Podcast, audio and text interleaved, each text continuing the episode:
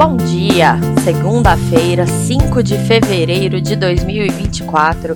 Sejam todos bem-vindos ao Minuto Mega, o seu café da manhã energético, disponível como podcast todos os dias na sua plataforma de áudio digital preferida.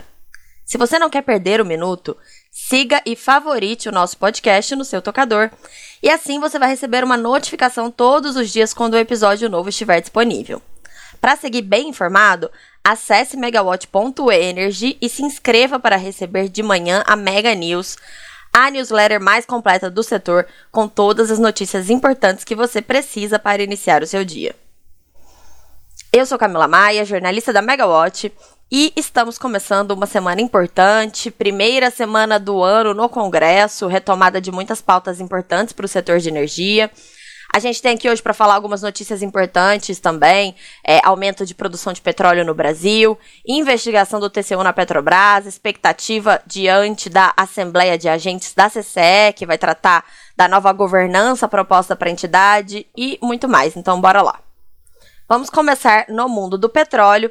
Sexta-feira, a Agência Nacional do Petróleo, Gás e Biocombustíveis, ANP, informou que a produção média de petróleo e gás do Brasil bateu o recorde em 2023 e chegou a 4,34 milhões de barris de óleo equivalente por dia, um aumento de 11,69% em comparação com o recorde anterior que tinha sido batido em 2022. E essa foi a primeira vez que a produção média nacional superou os 4 milhões de barris de óleo equivalente por dia, um marco realmente importante. É, quem acompanha o setor de petróleo faz tempo lembra, né, quando havia essas projeções de que o petróleo superaria a, a faixa de 4 milhões de barris há mais de 10 anos. Então, chegar realmente nesse, nesse patamar foi algo bem importante.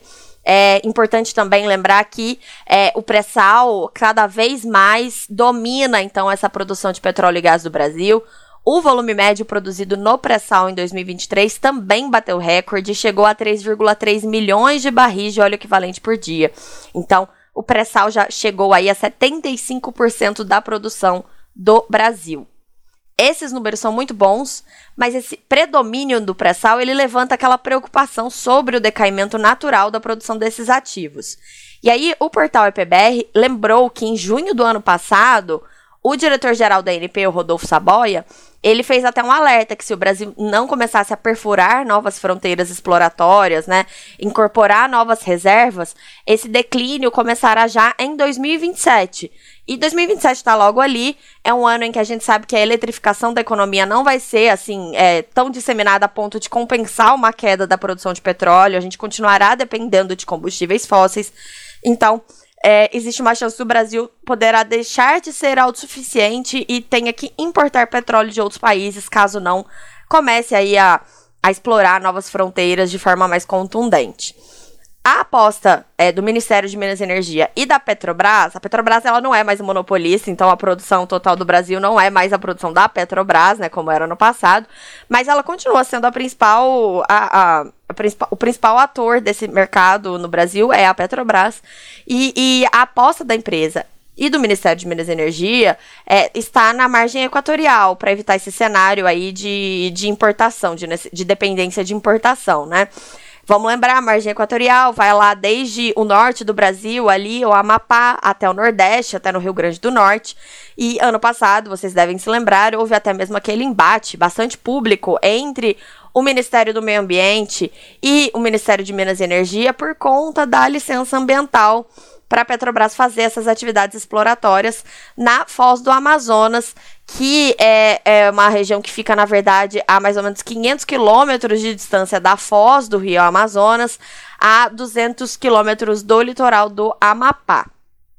O jornal O Globo, dessa segunda-feira, contou que o secretário executivo do Ministério do Meio Ambiente, João Paulo Capobiano, comentou aí que o alto risco associado não impede essa exploração de petróleo na foz do Amazonas, mas alertou que para isso são necessárias medidas muito severas de mitigação, e aí tudo isso está sendo avaliado pelo IBAMA. Ainda nesse assunto, a Folha de São Paulo contou ontem que a Petrobras agiu pelo menos seis vezes para protelar o pagamento de uma compensação ambiental devida em razão de uma tentativa de exploração na foz do Amazonas, mais antiga, não tem nada a ver com essa que a gente está falando agora.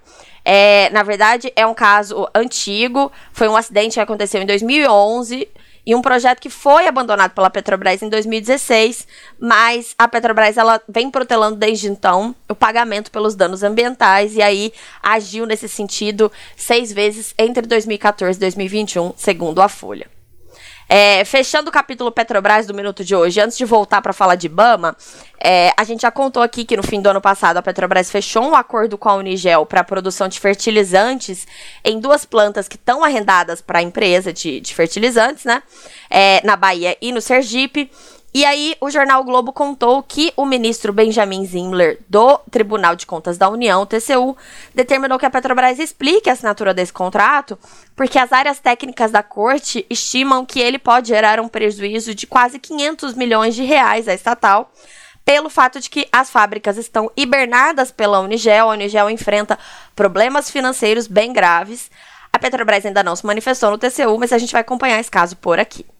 Agora, voltando para o IBAMA, né? A gente falou que o IBAMA ainda vai avaliar a, a, a, questão ali das medidas mitigatórias da Foz do Amazonas, mas no momento o IBAMA não está avaliando nada, porque a greve dos funcionários é, do, do Instituto continua desde o comecinho de janeiro e é, essa continuação, né, essa, prorroga essa prorrogação não, mas o fato da greve ainda estar acontecendo mais de um mês depois, tem causado bastante preocupação no setor de energia, por conta dos atrasos nas emissões de novas licenças para projetos de geração e transmissão.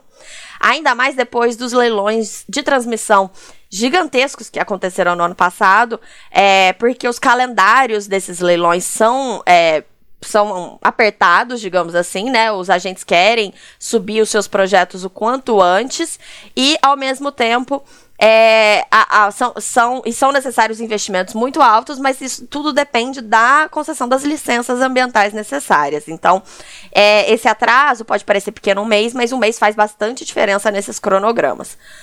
O setor de petróleo também está preocupado com os efeitos da greve, porque a paralisação pode levar a atrasos em projetos que estão com equipamentos mobilizados, como sondas de perfuração, plataformas de produção, e aguardam apenas a fase final do licenciamento.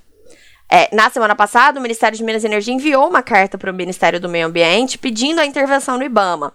E, e, e aí, outra coisa é que essa, essa greve ela não está afetando apenas a emissão das licenças ambientais, mas também é, reduziu os autos de infração e de desmatamento. E aí o Jornal Globo fez até um levantamento, são cerca de 4.900 servidores paralisados, somando IBAMA, ICMBio e o Serviço Florestal Brasileiro, e isso paralisou as fiscalizações em campo, operações especiais contra desmatamento, operações contra garimpo em território indígena, emissões de novas licenças ambientais e também autorizações de manejo florestal. Agora mais uma notícia positiva e curtinha. É, a Câmara de Comercialização de Energia Elétrica, a CCE, informou que o consumo de energia no Brasil cresceu 3,7% em 2023 na comparação anual, chegou aí a 69.300 megamédios, crescimento que refletiu as temperaturas elevadas, principalmente no segundo semestre do ano, e o bom desempenho de alguns setores da economia. A gente espera que esse ano a a, o crescimento da, do consumo de energia se mantenha e, principalmente, que seja mais atrelado ao desempenho da economia, à retomada da indústria, do que a questão das temperaturas, já que isso não é algo sustentável no longo prazo. Bom, falando em CCE, já indo para a agenda da semana, amanhã é dia de Assembleia Geral da CCE. E os associados vão votar sobre dois temas importantes: o orçamento da nova governança da CCE, assunto bem relevante e também gerou bastante é, polêmica né, entre os agentes. Todo mundo tem uma opinião contundente a respeito disso. E também o orçamento para o projeto de certificação de energia da CCE, outro ponto aí de, de discussão. A gente vai acompanhar aqui na Megawatt. As agendas da semana estão voltadas de fato para o retorno dos trabalhos do Congresso Nacional. Finalmente aí o Congresso volta do recesso uma, uma semana antes de uma nova pausa rápida por conta do carnaval, né? A gente sempre fala que o ano só começa depois do carnaval, tá começando uma semana antes. Bom, amanhã, na terça-feira, a Comissão de Transição Energética da Câmara vai se reunir para discutir a inserção do biogás e do biometano na matriz energética brasileira. É, o Congresso também tem medidas provisórias para avaliar essa semana. Uma delas é a MP 1205, que cria o programa Mobilidade Verde e Inovação, MOVER, que tem como objetivo apoiar a economia de baixo carbono no ecossistema produtivo de automóveis, caminhões, ônibus e outros. Ainda tem expectativa de discussão de outras medidas provisórias aí que abrem, um crédito extra, abrem créditos extraordinários para mitigar efeitos dos desastres climáticos. É, essas MPs elas somam 1,9 bilhão de reais. Todas essas informações estão em uma reportagem bem completa da Natália Bezutti, publicada no site da Megawatt. E, é, falando em MP, a MP que a gente aguarda no setor elétrico, porém ainda não tem data para sair do papel. Seria aquela MP que resolveria ali a questão da, do Amapá, né, da tarifa do Amapá, mas que provavelmente vai vir com muitos outros assuntos, né, é, junto. É, enquanto isso, a Equatorial Amapá, a distribuidora lá, ela continua sem arrecadar dos consumidores valores suficientes para cobrir os custos e investimentos, porque a tarifa do ano passado ela foi prorrogada, né, enquanto a nova tarifa não é aprovada, e enquanto isso, então, ela continua vigente com essa arrecadação insuficiente. É, amanhã, terça-feira, também é dia de reunião ordinária da diretoria da ANEL. Como sempre, a gente tem pautas importantes. Vão ser deliberados dois recursos da Enel, um da Enel São Paulo e outro da Enel Rio, contra autos de infração aplicados pela ANEL, é, com multas ali na fiscalização da qualidade do serviço. São, são multas por, por infrações cometidas pela empresa em 2022, mas, é, obviamente, que o tratamento dado aí sempre é, aponta tendências né, para como que vão ser os próximos casos. E outro destaque é que deve ser aberta finalmente amanhã a consulta pública que vai aprimorar a regulamentação do programa Minha Casa Minha Vida, já que uma lei do ano passado passou a prever a instalação de geração distribuída nas moradias. Por fim, na, na quarta-feira, a gente tem a sessão colegiada do TCU e é, o destaque aí para a nossa bolha da energia é a discussão de um processo que pode encurtar o mandato do atual presidente da Anatel, Agência Nacional de Telecomunicações, o Carlos Baigorre. E é, pelo, por que, que o, o mandato dele pode ser é, encurtado? Porque existe um entendimento que os seus mandatos como diretor e como presidente se somam. Então, é, o prazo original, é, na qual o mandato dele como presidente terminaria, é, iria infringir a lei que limita os mandatos nas agências reguladoras ao prazo máximo de cinco anos.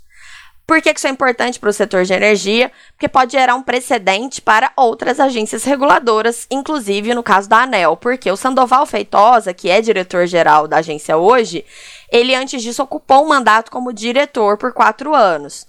É, as coisas são um pouco diferentes. O Sandoval deixou a ANEL antes de voltar como dire diretor-geral, né? Ele não emendou um mandato no outro. É, mas é um assunto bastante importante para a gente ficar de olho. E se você quer saber mais sobre as notícias que eu comentei aqui, não deixe de acessar o site da Megawatt, é megawatt.energy com Y no fim. E aí aproveita e se cadastra para receber todos os dias também a Mega News, cedinho com muita informação. Eu fico por aqui, espero que todos tenham uma ótima segunda e uma ótima semana e até a próxima. Tchau, tchau.